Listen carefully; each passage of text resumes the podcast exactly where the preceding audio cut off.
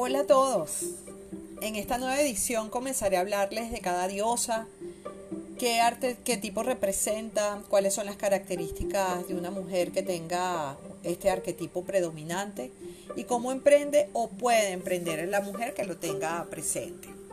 Al finalizar también haré mención de los nombres de algunas mujeres famosas o en algunos casos personajes, ya que quizás a mi juicio pudiesen ser representantes del arquetipo, de manera que ustedes puedan visualizarlo mejor. Entonces, bueno, vamos a comenzar con nuestra primera diosa, que es la diosa Perséfone. Perséfone es una de las diosas vulnerables, según la autora Jan Shinoda Bolen en su libro Las diosas de cada mujer. Yo he leído mucho este libro, lo he leído, releído también les recomiendo el libro Los rostros de Eva de Aranza Goñi y María José Álvarez. También hay información interesante allí sobre las diosas. Y bueno, Jan Shinoda Bolen dice que las diosas vulnerables representan a los papeles tradicionales de la mujer, que es la esposa, la madre, la hija. Y en este caso, Perséfone es el arquetipo de la hija. Perséfone tiene dos facetas en su personalidad. Primero la doncella Coré. Coré no tiene nombre, la joven es la joven adolescente, inocente, que no sabe quién es, que no es consciente de sus deseos y fuerza. Coré sale con las otras ninfas al jardín a recoger flores y a sentir el sol de la primavera. Y un día de paseo por el jardín ve un narciso azul y resulta que le gusta y lo recoge y cuando lo recoge era una artimaña de Hades, que ya Hades le tenía el ojo puesto desde hacía tiempo, la veía siempre pasear por el jardín. Hades es el dios del mundo subterráneo y la rapta y la convierte en su esposa. Y es en este momento que Coré, Perséfone, pasa a convertirse en la reina del inframundo.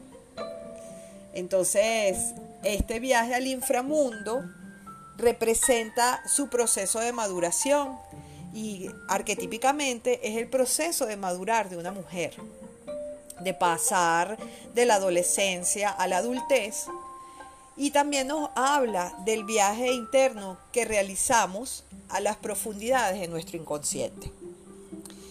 Reconocer nuestras sombras y miedos vivir nuestro propio infierno personal y hacerle frente para trascenderlo. Este es el viaje al inframundo.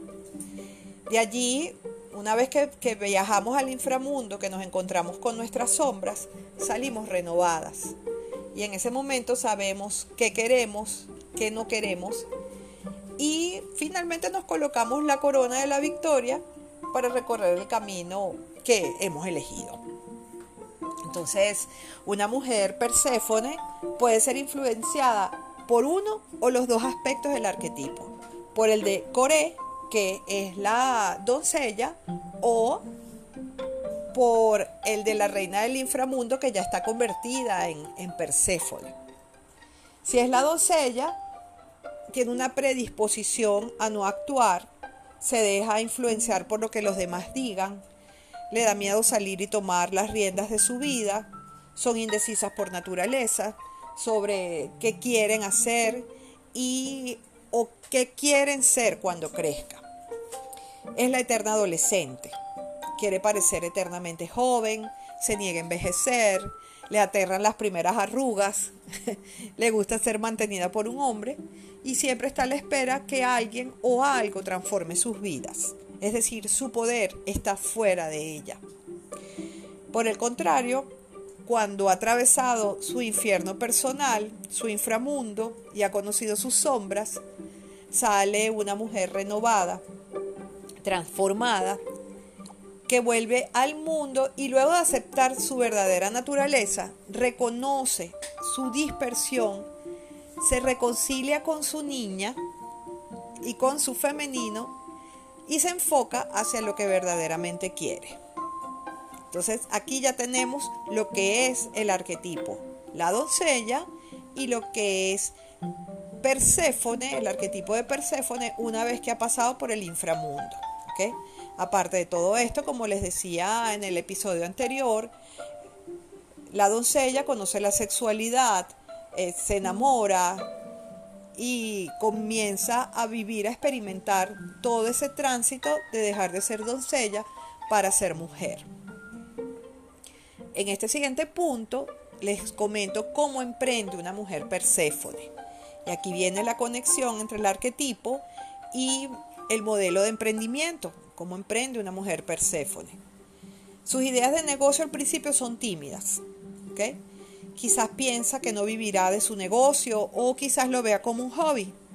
Hay inseguridad, ingenuidad, quizás sea rechazada al principio por algunas personas y hasta le digan, le pueden decir que es una soñadora porque está, porque está detrás de una ilusión, porque no la ven verdaderamente estable. Y esto es porque ella no se ve verdaderamente estable y segura de lo que quiere. Esto quizás le puede durar eh, algún tiempo, la, la, puede hacer dudar, también querer tirar la toalla. Y bueno, esta se debate con sus dudas, sus temores, que esas son sus sombras. Pero una vez que supera esas dudas y ella dice finalmente, esto es lo que quiero hacer, sale de su interior una fuerza, la pasión que tienen sobre su proyecto, su modelo de negocio, que las lleva a conquistar el éxito y a, partir de ese momento nada las va a detener. Es importante que una mujer Perséfone, una mujer que tenga este arquetipo presente, luche contra sus indecisiones, su pasividad y su inercia y contra esa costumbre que tiene que, esperar que otros resuelvan por ella. Es importante también que encuentre a su niña interna, esa doncella, la traiga a su presente, porque esa niña interna es la que le va a permitir, al integrarla, pasar a la acción y tomar decisiones por sí misma. Todas llevamos nuestra Perséfone dentro.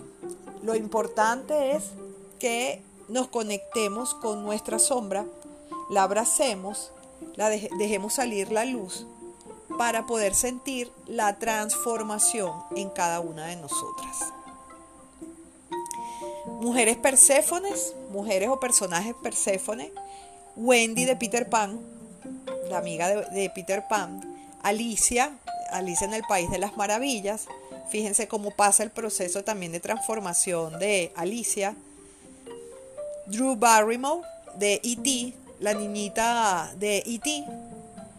Y recientemente les recomiendo también la película Judy de Judy Garland del Mago de Oz.